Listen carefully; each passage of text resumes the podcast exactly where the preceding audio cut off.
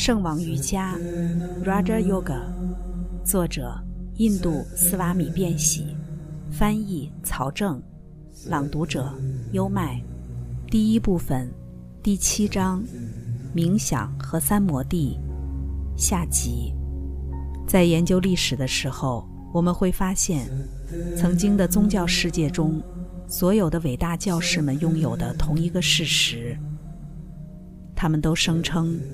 他们从彼岸获得了他们的真理，只是他们中很多人都不知道他们从何处获得真理。例如，某人可能说：“长着翅膀的人形天使降落下来，对他说：‘人啊，听，这是讯息。’”另一个人说：“是一位提婆，那光明的存在出现在了他的面前。”第三个人说。他梦见他的祖先告诉了他某些事情，除此之外，他什么都不知道。不过，共同的是，所有人都声称，他们所获得的知识来自彼岸，而不是他们的推理。瑜伽这门科学教导的是什么？瑜伽教导我们，这些人的宣称都是正确的。他们所获得的所有知识都是理性之外的，但这些知识都源自于他们自身之内。瑜伽士教导我们，心意自身有一个更高级的存在状态，这一状态超越理性，是一种超意识状态。而且，当心意到达那个更高的状态时，人们就会获得那些超越理性的知识。进入那个状态的人，就获得形而上学和鲜艳知识 （transcendental knowledge）。这种超越常人本性的超理性的状态，有时可能被某一个并不了解其科学的人偶然获得，就好像他是碰巧发现了它。当他碰巧发现时，他通常会将其解释为来自宇宙的另一边彼岸。所以这就解释了为什么在不同的国家里，灵感、启示或鲜艳知识可能是相同的。不过，在一个国家，它似乎是以天使的形式出现；而在另一个国家是梯婆，第三个国家则是上帝。这意味着什么？这意味着心意通过其自身的本性获得知识。意味着对这一知识发现的解释所依据的是获得这一知识之人的信仰和教育。真正的事实是，不同的人们偶然发现了这种超意识状态。瑜伽士说，偶然发现这种超意识状态有一个很大的危险，在很多情况下，大脑有着变得错乱疯狂的危险，而且。一般来说，你会发现，所有那些人，无论他们多么伟大，他们偶然发现这种超意识状态，但又不了解这种状态。他们在黑暗中摸索，他们的知识通常都夹杂着某些古老的迷信。他们向幻觉敞开自己。通过研究诸多伟大导师的生活，我们看到了这样的危险。然而，同时我们也发现，他们都受到了启示。当先知通过提升他的激情之德 （emotional natural） 及罗遮三德之一进入超意识状态的时候，他从彼岸带来的不仅是某些真理，还带来了某些狂热、某些迷信带给这个世界的伤害。并不亚于伟大的教导带给这个世界的帮助。要从我们所称的人类生活中大量的不一致中获得理性，我们就必须超越我们的理性。但我们必须要通过规则的练习，科学的、慢慢的去做，而且我们必须要丢掉所有的迷信，就像其他任何一门科学一样。我们必须肩负起对超意识状态的研究。我们必须要在理性之上打下基础，我们必须要尽可能的遵循理性的指导。当理性失效时，理性自身就会向我们显现通达那最高意识层面的道路。当你听一个人说“我受到启示了”，但那人的话语并不理性，那就要拒绝他。为什么？因为这三种状态——本能、理性和超意识，或者无意识、意识和超意识状态，它们都同属一个心意。一个人没有三个心意，但是心意的一种状态能够发展成为另一种状态。本能发展成理性，理性发展成鲜艳意识，因此。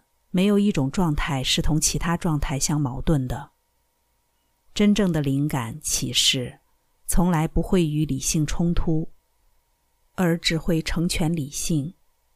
就像你发现的伟大先知说的：“我来不是要破坏，而是要成全。”所以，灵感总是成全理性，并和理性和谐相处。瑜伽中所有不同的步骤，都是为了科学的将我们带进超意识状态或者三摩地。进一步，我们要理解的最为重要的一点是，就如灵感存在在古代的先知中一样，灵感同样也在我们每个人的本性中。那些先知不是独一无二的，他们是你我一样的人，他们是伟大的瑜伽士。他们已经获得了这种超意识，而你和我也可以获得同样的超意识。他们不是什么特殊的人，曾经有一个人达成了这一状态的事实，证明了我们每个人都有可能获得这一状态。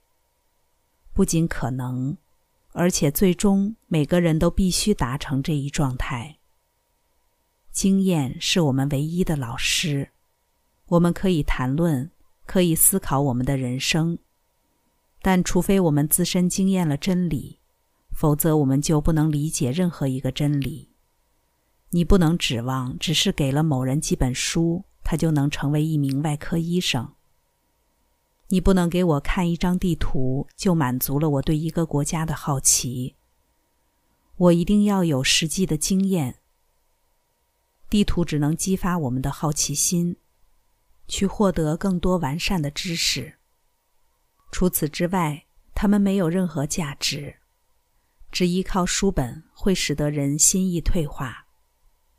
为了用科学的方法达到超意识状态，使用我所教导的圣王瑜伽的各种步骤十分必要。在质感和专注之后，就是冥想的阶段。当心意被训练的可以持续固定在内部的。或外部的某些点位上时，不间断的力量就住进了那一个点位。这种状态被称为冥想。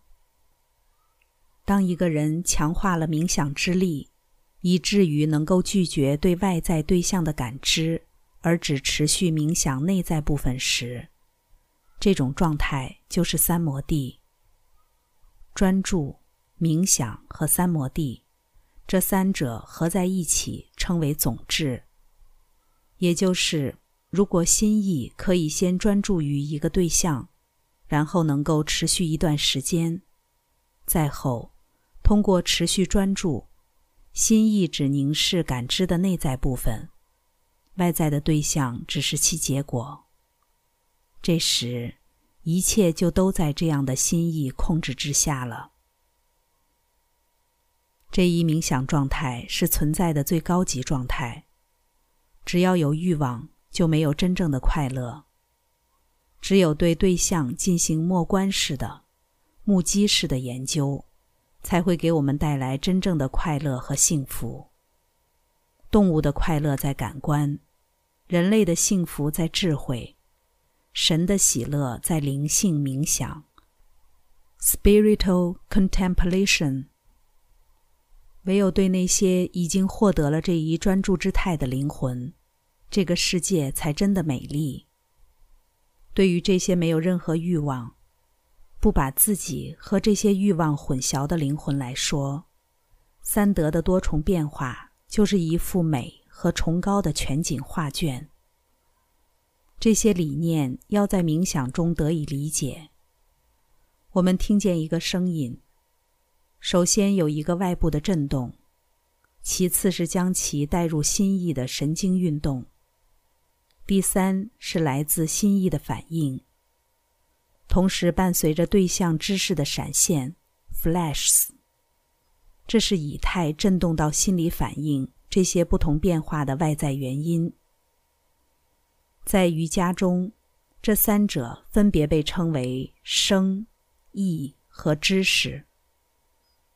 用物理学和生理学术语来说，它们分别是以太振动、神经和大脑运动、心理反应。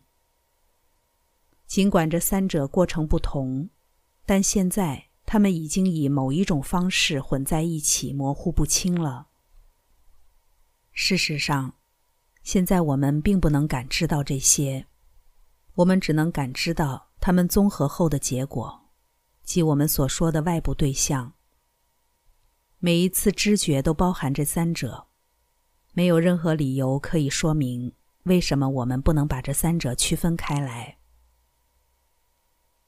通过之前的准备，心意不但强壮了、可控了，还具有了更加精微的感知力量。这时，他就能进入冥想了。冥想应该从粗糙的对象开始，慢慢上升到越来越精微的对象，直到完全没有对象为止。心意首先应该觉知感知的外在原因，之后才是内部的活动及其自身的反应。当心意成功的通过其自身觉知了感知的外部原因时，他就获得了觉知所有精微的物质存在、所有精微的身体和形式的觉知力。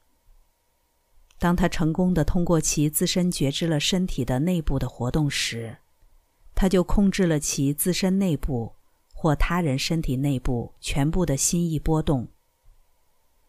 甚至在这些波动把自身转化为物质能量之前，当瑜伽士通过其心意的反应来觉知心意的反应时，他就会获得一切事物的知识，因为每一个可感的对象，每一个思想都是心意反应的结果。然后他就会明白其心意的真正基础，其心意就能够获得完美的控制。瑜伽士会拥有各种不同的力量，而如果他屈服于其中任何一种力量的诱惑，那么通向未来进程的道路就会被阻断。这种就是追逐快感的罪恶。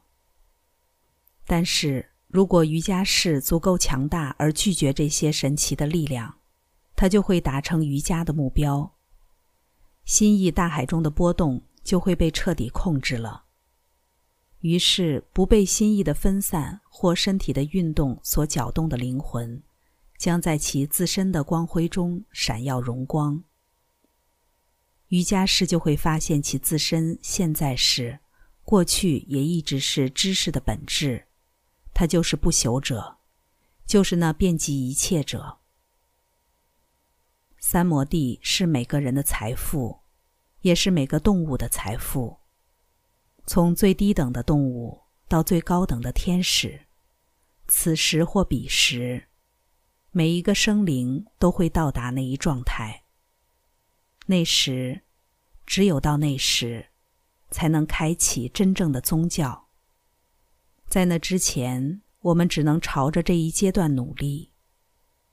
我们还没有任何经验，除了带给我们这一经验外，专注有什么好处？达到三摩地的每个步骤都是推理得出的，适当的调整，科学的组织。当你诚实练习时，肯定会带领我们获得想要的结果。然后，所有的悲伤终止了，所有的痛苦消失了，行为的种子被点燃了，灵魂将永远自由。刚才带来的是《圣王瑜伽》第一部分第七章冥想和三摩地下集。变喜其人以及变喜这一版本的瑜伽经，在近代史上最具世界影响力，并且这是一位生命的觉悟者、瑜伽哲学的大成就者。跟着优麦，带你不走寻常路的看世界。